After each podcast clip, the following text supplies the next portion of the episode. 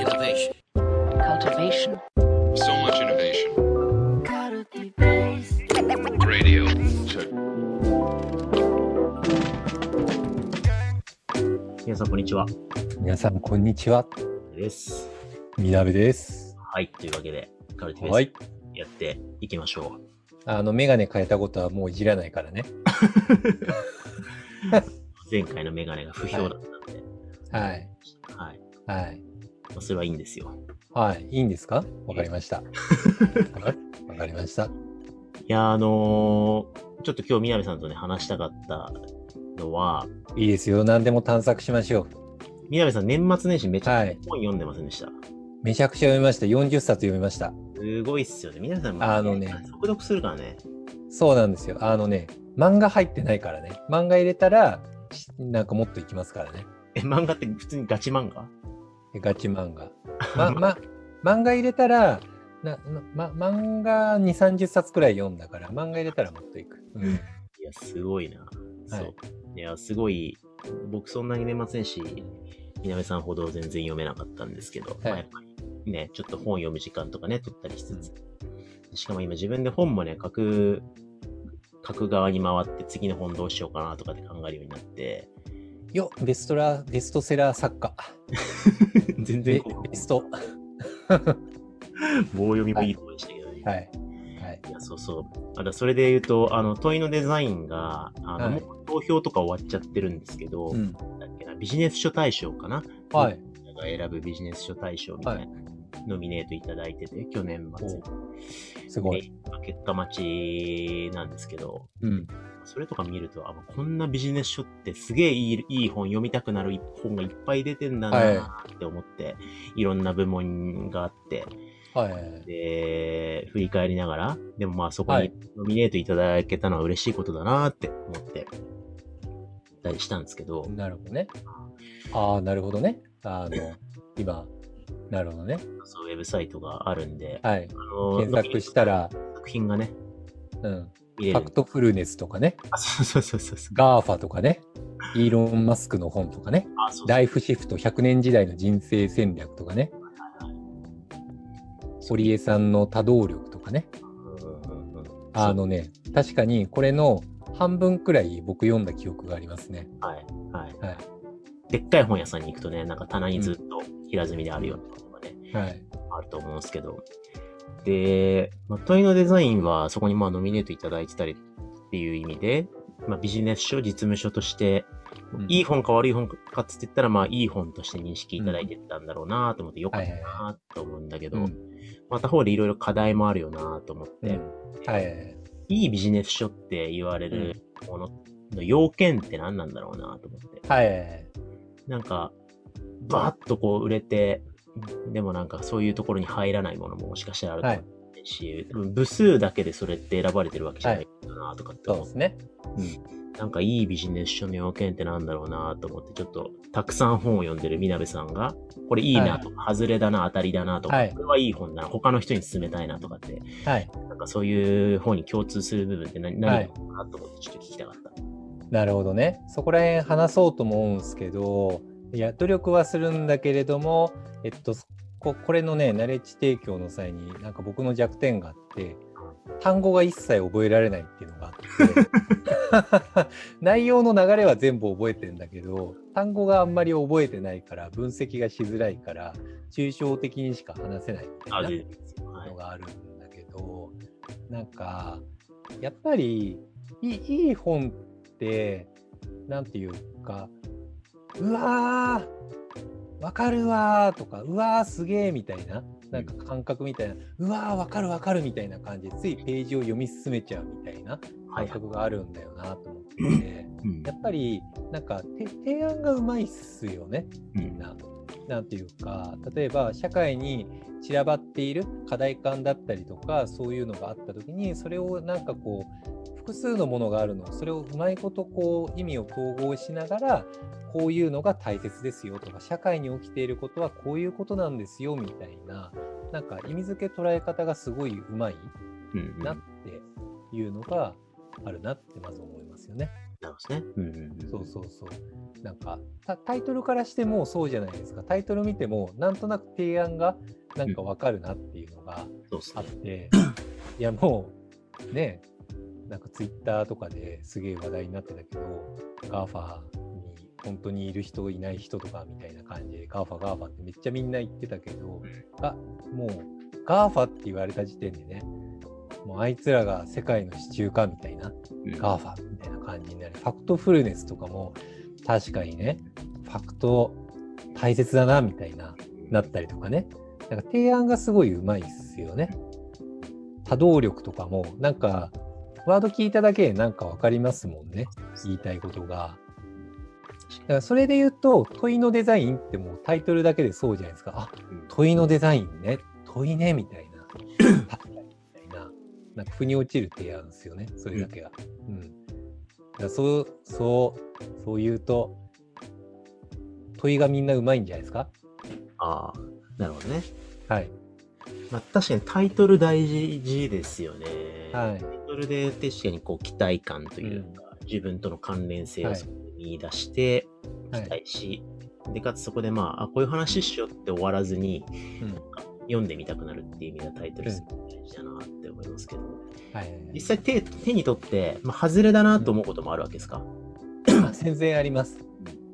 狙いすぎだなみたいな。いやあこあんまり言いすぎるとなんかすごい失礼な感じになっちゃうけどなんかななんだろうな著者のいやこうすればお前ら受けるんでしょみたいな感じで狙っ 狙った提案をしすぎてるのが結構外れだなって思っちゃうかな。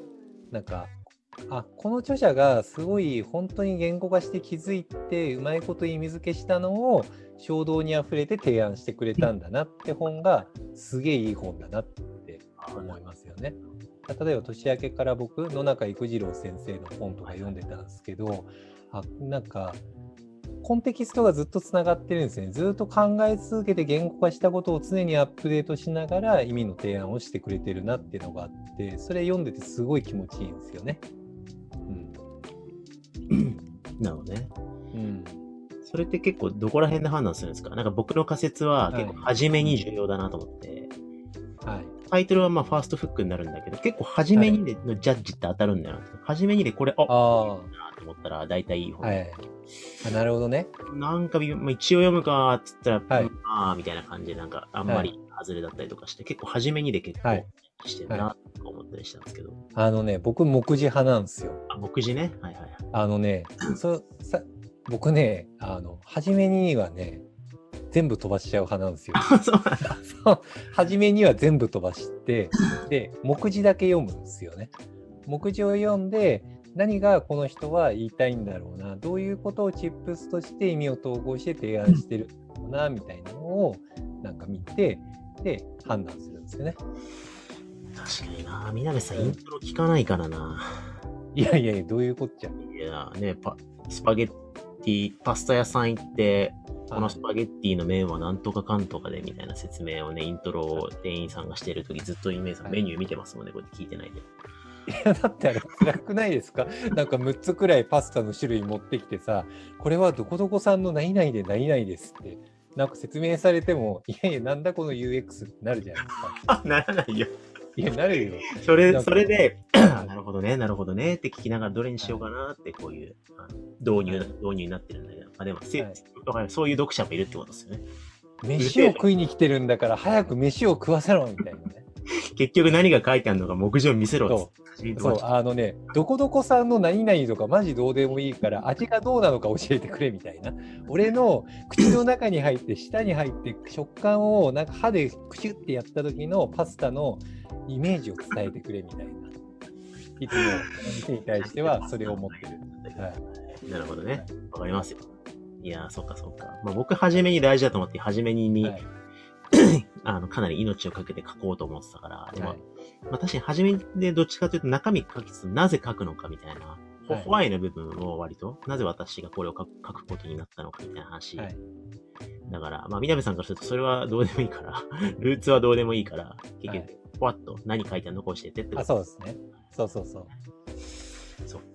まあでもそういう何にで良さが判断されるのかっていう意味でタイトルとかも初めにとか目次とかで、まあうんいいいいかどうか予期されるっていうのはあるんですけど、うん実際ね。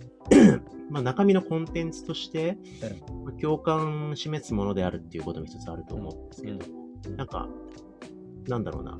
実践にどれぐらい役立つかみたいなことが南さんにとって重要なのか、あはい。あるいは違う変数があるのか、はいあと結構賞味期限制とかもあると思うんですよね。はい。オンライン会議のこう、なんとかの使い方とかだったら、うん多分、まあ、習熟しちゃってるから5年後は読まないだろうな、みたいな。はいはいはい、そうですね。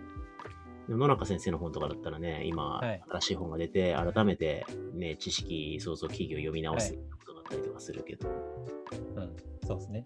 その辺はなんかどうどういう感覚なんですか？あのか感覚的にはだいたい3つくらいのトピックがあってこのこのパターンだいたい3つ目忘れるやつですけど あの3つ目あってひ1つ目1つ目が単純に自分が知識として知らない内容が書いてある時にはえーってなりますよね。そういうのがなんかいろいろあるやつはすごい単純に知覚的な刺激になりますよね。うんなんかあこれどっかで聞いたことあるな別の本にも書いてあるなっていうのだとなんか価値がちょっと下がる感じっていうのが一つ目ですね。で二つ目がなんかななんだろう意味付けの解釈というか同じことが書いてあったとしてもそのなんか著者による意味付け物語性みたいなのが一定あってなんかこうグッてくるとか共感を得られるとか例えば同じ意味の言葉であっても言い方がちょっと違ったりとかするとなんかね受け取り方が違うじゃないですか。うんそうそうそうそう。でレトリック的ななんか感覚というかと問いのデザインとクエスチョンデザインだったら絶対クエスチョンデザイン売れないじゃないですか。まあわかんないですよ。そうでっていうのがあると思っててなんか文字としての読んでた時の気持ちよさみたいなのは絶対あると思うんですよね。うん、でっていうのが2つ目うんあるかなって思っていてあと3つ目は構造の美しさみたいなのはありますよね。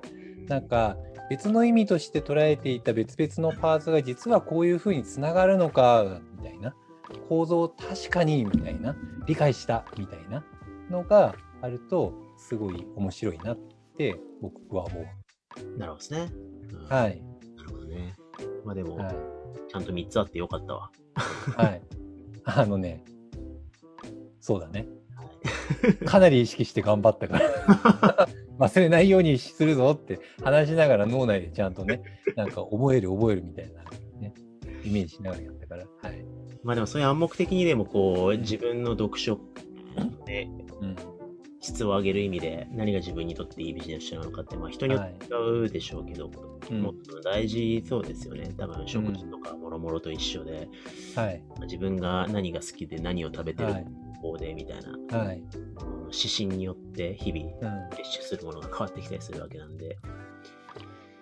いや、この回、この回さ、あの、俺が40冊年末年始に読んだ結果、売れる本に関する特徴みたいなのをシェアする回だったんですね。なんかてっきり 問いのデザインすげえ売れたから、問いのデザインから分析したすげえ売れる本のコツをシェアしてくれるのかと思いきや。そういうことはい、あ、でもそれちょっと話すと長くなっちゃうかなと思って、今やめようかな。本当に？軽く話してチェックアウトしましょう。う。ん。いや、まあ、問いのデザインは、はい。えっと、年末年始にいろいろ振り返って、はい。自分のノートとかにも書いたんですけど、うん。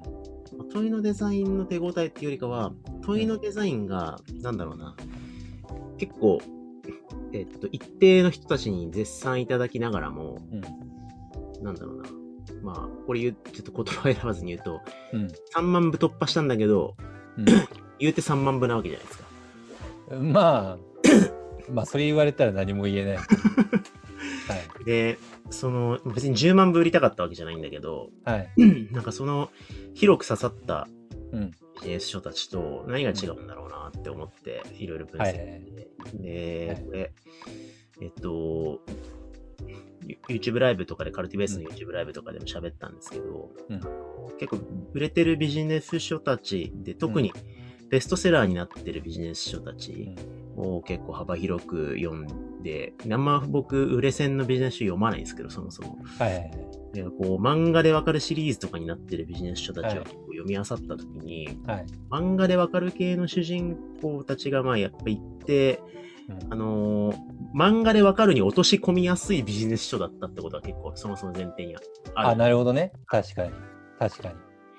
で、まあ漫画は漫画でね、あのー内容結構変えられて、うんちょっと物語の構造に乗せて、ね、主人公が、あの、た、旅立ち、壁にぶち当たり、メンタルに出会い、えーはい挫折しつつも、えーはい乗り越えみたいな、まあ、神話的な構造に必ずなるから、そうですね。しやすい話になってるんですけど、やっぱそこの物語的構造に乗るナレッジになってるかどうかって結構重要で、はい。でそうするとやっぱり、あのーまだ武器を持っていない未熟な主人公が、はいまず最初にやってみる、ドラクエでいうところの、まずメラを覚えるとか、はい。この銅の剣でまずは何々を倒すみたいな、はいはいはい。ファーストステップがないと物語って始まんないんですよね。はい。確かにね。クエスト的ではある、ありますね、ああいうの。うん。だから、いや、メラ打っててもしょうがないからって思ってたとして、延々メラゾーマの打ち方だけ書いてたら、はい。うんやっぱ、メラゾーマの打ち方だけじゃ漫画にならないんですよね。そうですね。し、いや、まずメラ打ちたいんだけどっていう読者からすると、うん大事なことが書いてあるし、最終的にこれできるようになるといいけど、うん。ちょっと難しいんだよなってなっちゃう。はいはい。はい。だから、なんか結構問いのデザインはそこのハードルが高かった本だと思うんですよね。あだからささっきの構造で言うと問いのデザインの構造は分かったんだけどでもそれよりも目の前の会議でみんなが盛り上がるチップスを教えてくれよみたいなそうそうそう。どうすればみんなが手を挙げて教えてくれみたいななんかそういうのがなんか最初の導入メラとして発生するってことですよね。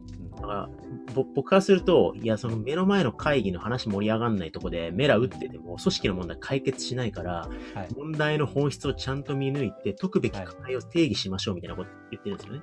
はいはいだけど、漫画に落とし込んだ時に、はい主人公が、よし、問題の本質を見抜いて、解くべき課題を明日から定義してみようってならないじゃないですか。絶対その漫画売れないっすよね。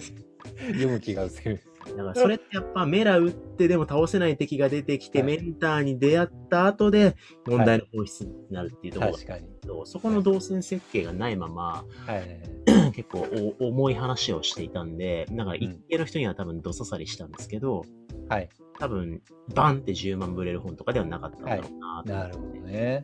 なんかその、売るためのノウハウっていう意味でこれ話してるっていうよりかは、はい。多くの人に必要な人たちが、えっとうん。ちゃんと学習の軌道としてメラを覚え、メラミを覚え、でも、はい。メラミが打てるとメラゾーマを打ちたくなるみたいな、はいはいはい。なんかそこも見越して、はいノウハウを編まないと、やっぱなんかこう学習を支援するっていう意味ではちょっと弱いんだよな、とかっていうことをね、ちょっと思って、その辺をね、なるほどね。したいなと思ってる感じですかね。なるほどね。先にこのナレッジ話した方がいいんじゃない？よよかったんじゃないの？あ、そう。そう。俺の40冊読んだ、なんか。重要な視点なんで、はい。まあ、ぜひ皆さんも普段読んでる中でいいビジネスの要件があったら僕にこっそり教えてください。ね、10万部売れるようにね。はい。はい。これで僕がね、次、こいつ絶対漫画でわかるシリーズに落とし込めるノウハウを書いてきたな、はいで、みなべさんのさっきのバッドパターンの、あう売れる提案しに来て滑るっていうパターンに可能性はあるよね。ないな。はいはい。そこだけ気をつけたいと思います。はい。はい。というわけで、今回はじゃあこのぐらいにしたいと思います。はいはい。ありがとうございました。ありがとうございます。